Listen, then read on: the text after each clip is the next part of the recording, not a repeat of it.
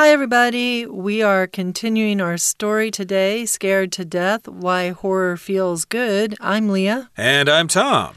And we were talking yesterday about all sorts of reasons why horror feels good.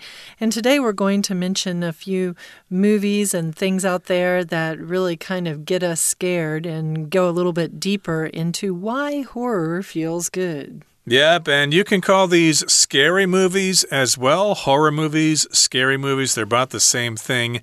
And of course, uh, there are lots of uh, scary movies out there that uh, we've seen, old movies, and new ones are coming out all the time. Uh, I remember in the 90s, there was one from Japan called The Ring or something like that. that was pretty scary.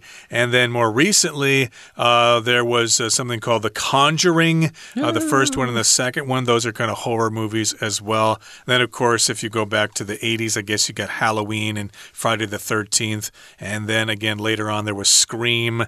And uh, we're going to mention some other movies that were kind of scary as well in today's program. So, yes, indeed, we're going to be really scared in today's lesson as we talk about horror movies and why we like them. So, let's get to it, everybody. Let's read the entire contents of our lesson, and we'll be right back.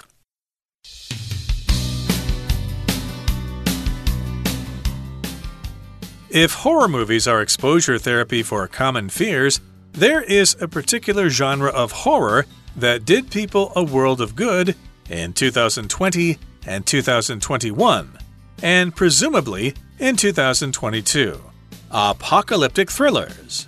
These movies depict people beset by chaos. Events spiral out of control until it seems that the world will end, and sometimes it does. How could people choose to watch this specific type of horror in the midst of a pandemic? In fact, the 25 year old movie Outbreak, about an epidemic ravaging a California town, was consistently in the American top 10 on Netflix during March 2020. Similar to other horror films, apocalyptic movies give you a shiver as you recognize reality in the events shown in the movie. Real life forces you to stew on the state of the world and wonder when or if things will ever change. In a movie, you are guaranteed to see people taking action, and their action helps you release your emotions in a satisfying way. If there is great suffering and loss in the movie, it might let you reckon with similar feelings you've been having. On the other hand, seeing a version of events where people band together or competent governments make smart decisions can provide a sense of hope. Apocalyptic thrillers also give us ethical questions to contemplate. In Contagion, another older movie that saw a revival during the US's COVID 19 lockdowns, a government worker wrestles with whether to give his wife a vaccine, even though other people have priority. Debating issues like these can help us think more critically in our normal lives. This might give us a leg up on the competition when the world really does go up in flames. Are you willing to turn down that possible benefit? Until the world actually implodes, pull up a movie about imagined disasters and get to studying. All right, everybody. So let's get back into our content now. Let's look at the first lines here. If you remember yesterday, we were talking about exposure therapy, where you kind of tackle your fears and try to get over things that scare you by coming face to face with them. We're going to mention that again here. It says, if horror movies are exposure therapy for common fears, there is a particular genre of horror that did people a world of good in 2020 and 2021 and presumably in 2022. So, if you can think of what's been happening in recent years, you probably know where this is going.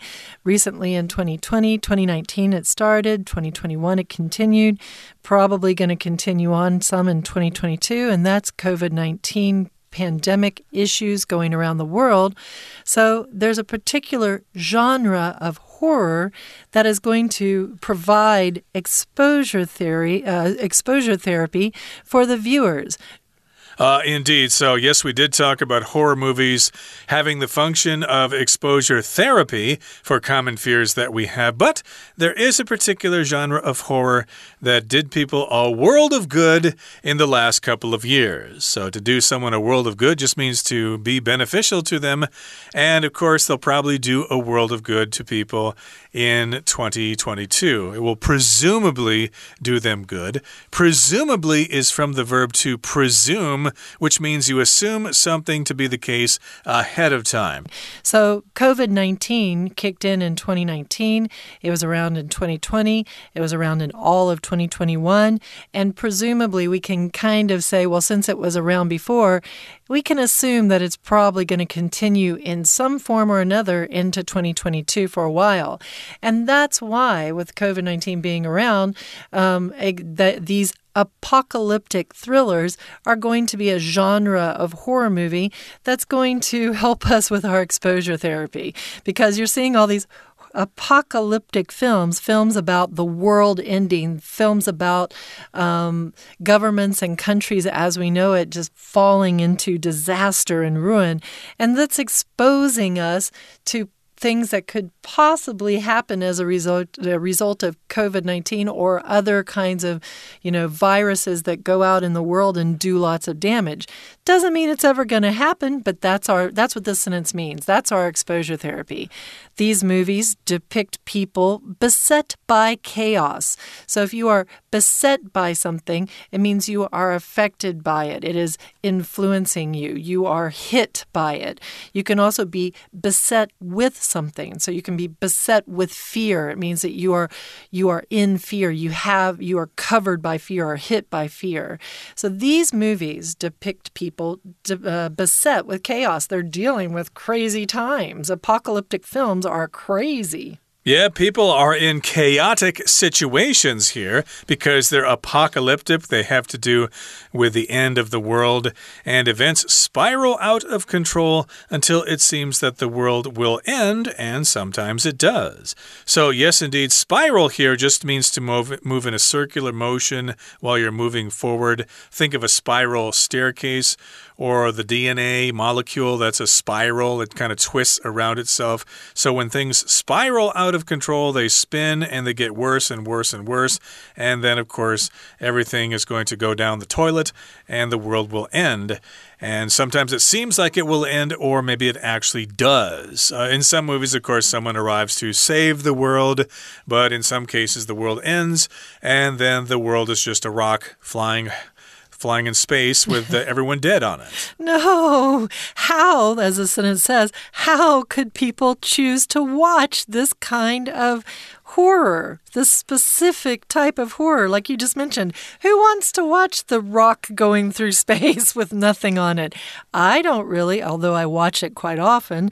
So, who or how could people want to watch this kind of movie, especially in the midst of a pandemic. So when we are right in the middle of, in the midst of means right in the middle of. You can be in the midst of writing your research paper, and that means you're in the middle of doing research for it. You're in the middle of spending hours and hours writing it, making sure it's perfect, proofreading it. You're right in the middle of it.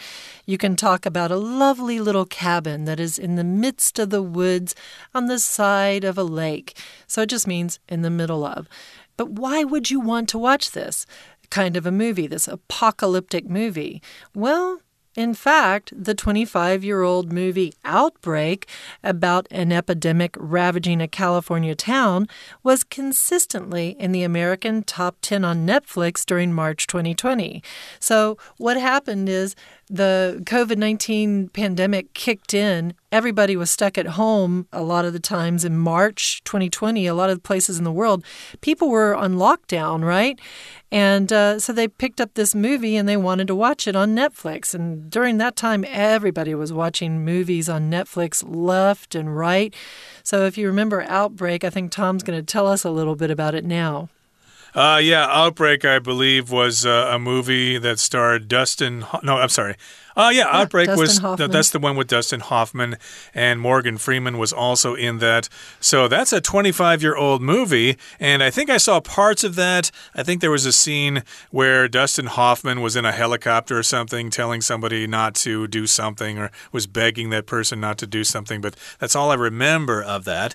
And the reason I would not want to see Outbreak is, yeah, I'm sick of hearing about news from the pandemic. How many positive cases are there today? What's the new variant? You know, what country is having a surge in deaths recently? Uh, yeah, I'm kind of tired of seeing that. I'd like to see something that doesn't have to do with the pandemic. So that's why we're trying to ask this question and answer this question. Why do people want to watch these kinds of movies that are about a similar thing? Uh, Outbreak here, of course, is about an epidemic ravaging a California town. So there they have an epidemic, which is the spread of a virus or bacteria or whatever that is isolated in a California town. It's not all over the world. And this particular movie was consistently in the American top 10 on Netflix during March 2020. Yeah, it's kind of weird. Why would people want to watch a movie like that? Because it's very similar to what's happening now. Well, I'll tell you why. Because they want exposure therapy, mm. right? They want to know if I were faced by a sim with a similar situation, what would I do? Would I be able to make my way through it? Similar to other horror films, apocalyptic movies give you a shiver as you recognize reality in the events shown in the movie. Yeah, here shiver is being used as a noun, so the movie might give you a shiver or it might make you shiver. Uh, there, shiver is being used as a noun. So it will give you a shiver, and then it's, that's because you recognize reality in the movie. You recognize reality in the events shown in the movie. You think, hey, this could really happen. Uh, this could actually happen to me. So, of course, it scares you and it uh, gives you that stimulation. Well, right now we're going to take a break and listen to our Chinese Chinese teacher, but stay tuned. We'll be right back. 大家好，我是派老师。今天讲解的是一月份 Unit Fourteen Scared to Death Why Horror Feels Good 第二天的课程。在前一天课程里，我们了解到观赏恐怖片有助于我们事先演练，甚至于有点类似心理治疗的 exposure therapy 暴露疗法。接着第二天，作者实际举了几部恐怖片作为说明。我们现在一起看看这个单元的学习重点吧。第一段第一句的地方，请同学特别注意到有一个片语，就是在 that 之后这边，did people a world of good？did people a world of good？有时候啊，我们看一下会看到呢，do somebody the world of good？T H E 也有 the world of good 的用法。那这句话的片语的意思就是 to make someone feel much healthier or happier，让某个人感到更健康或更高兴。比方说，We had a week away in the sun, and it's done us both the world of good. Okay, we had a week away in the sun, and it's done us both the world of good. 所以有两个人，那我们两个人呢？ 都一起到一个阳光明媚的地方度了一个星期假。那两个人都觉得呢，我们两个人都觉得身心受益。再来，我们请看到第二个句子：These movies depict people beset by chaos。请同学呢把 beset 画起来。我们会常常看到这个 beset，它是用被动的用法。When somebody is beset with，那就是这个人被什么所苦或所困扰。比方说，the new manager is bad is beset with self doubt. The new manager is beset with self doubt. 所以新的经理呢，自我质疑，那他深陷这种困扰当中。再来第三个句子，events spiral out of control。请同学把 spiral out of control 这个动词片语画起来，就表示持续恶化、失控。再来。 啊，请同学看到第四个句子，in the midst of，in the midst of，啊，in the midst of 就是表示 amid，amid，a m i d，在什么当中？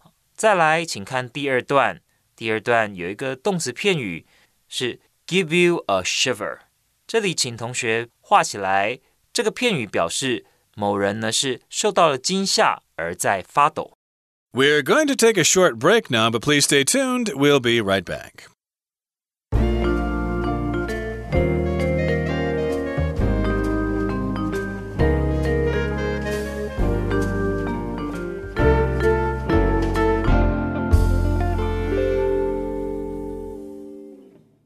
All right, everybody, we're back. And remember, we were shivering just a little while ago. We had a shiver going on.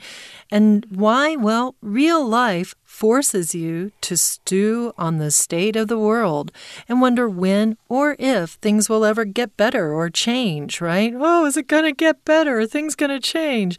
So real life, when you're when you're sitting there and you're you have a shiver because oh my gosh, this this movie is this could happen tomorrow, and that's when you're looking at real life basically in your mind. You're looking at it on a screen and you're stewing over the state of the world or stewing on the state of the world. And that means you've got it going in your brain and you're thinking over it over and over again. It's like a stew that's cooking in a pot. A stew has to sit and simmer for, you know, six or seven hours before you really get all the nice flavors to come out in your food. And that's kind of what you're doing. You're just sitting there and simmering in your brain and going, ah, what's going on in the world? What is the state of the world? What is the situation going on in the world? And will things ever change? Will they get better? Will they get worse? Yeah, you're thinking about that uh, condition and it kind of scares you uh, like it's a hot stew cooking for a really, really long time.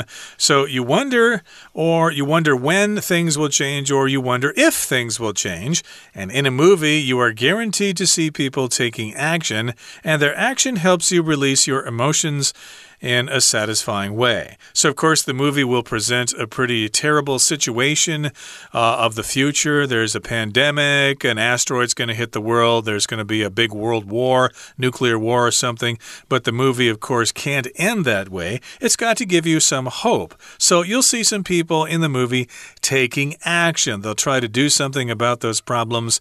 And then when you see them taking action, it will help you release your own emotions in a satisfying way. In other words, if you ever confront a difficult situation yourself in the future, you'll have some hope that you'll be able to tackle that problem. That's called catharsis or a cathartic response. It's when you have this big emotional response, whether you're crying or laughing. Those are both ways that you are releasing your emotions. If there is great suffering and loss in a movie, well, it might let you reckon with, here it means to deal with, reckon with, similar feelings you've been having. On the other hand, seeing a version of events where people band together, they join together, or competent governments make smart decisions can provide a sense of hope. And then competent means able. If you are competent, you are capable. Um, so, a competent government in this situation, in an in a um, apocalyptic movie, would be just the thing you're hoping for. You're hoping a government that is capable, that is able to do good things, is going to swoop in and take you out of the terrible things you're seeing happening in the movie. Yep, the movie will show you people uniting, getting together, or you'll actually see competent governments making smart decisions, which uh, we seem to not see so often these days. We just seem to hear about uh, political parties fighting back and forth, and uh, we don't think they're actually getting anything done. They're just bickering. But uh, in the movie, of course, you'll see these competent governments actually making smart decisions, and when you see that, it will give you a sense of hope. Yeah, maybe the Democrats and the Republicans will hate each other until the end of time, but maybe someday also they'll be able to work together and make smart decisions. And so, yes, that will give you a sense of hope. Now, in the next paragraph here, it says apocalyptic thrillers also give us ethical questions to contemplate. So, again, these are apocalyptic thrillers, movies, action movies, talking about terrible things happening in the future, and they will give us some questions that are ethical. Okay, they have to do with what is right, what is wrong. I suppose you could also call them moral questions. And they'll give us those questions and we'll contemplate those questions. We'll think them over. Is that the right thing to do? Do you sacrifice one person for the good of many? Uh, these are moral questions that uh, you might be asked when watching that movie. Yeah, and that's what happens in the movie Contagion, which is another older movie that saw a revival during the U.S.'s COVID 19 lockdowns as a government worker wrestles with whether to give his wife a vaccine, even though other people have priority. And that was, you know, that was an example of something that happened for folks in different areas in real life during COVID 19, uh, major breakouts in areas. People were dealing with that same thing. So, Contagion was a really good movie. I watched it right when uh, COVID 19 kicked in just to get a sense of how this, you know, I actually got my exposure therapy there. Okay. And I was looking for hope too. And it's an older movie, it's all revival. So it was popular once, and then it wasn't so popular anymore. And then it became popular again. That's a revival, bringing back to life. We often talk about revivals of, of bands, you know, that go out on tours after they haven't been out performing music for 20 years um, and things like that. But here, revival just means bringing back to life or bringing back to popularity. And what did we have? Well, we had the, the movie Contagion being brought back to popularity during the lockdowns, which we talked about uh, before.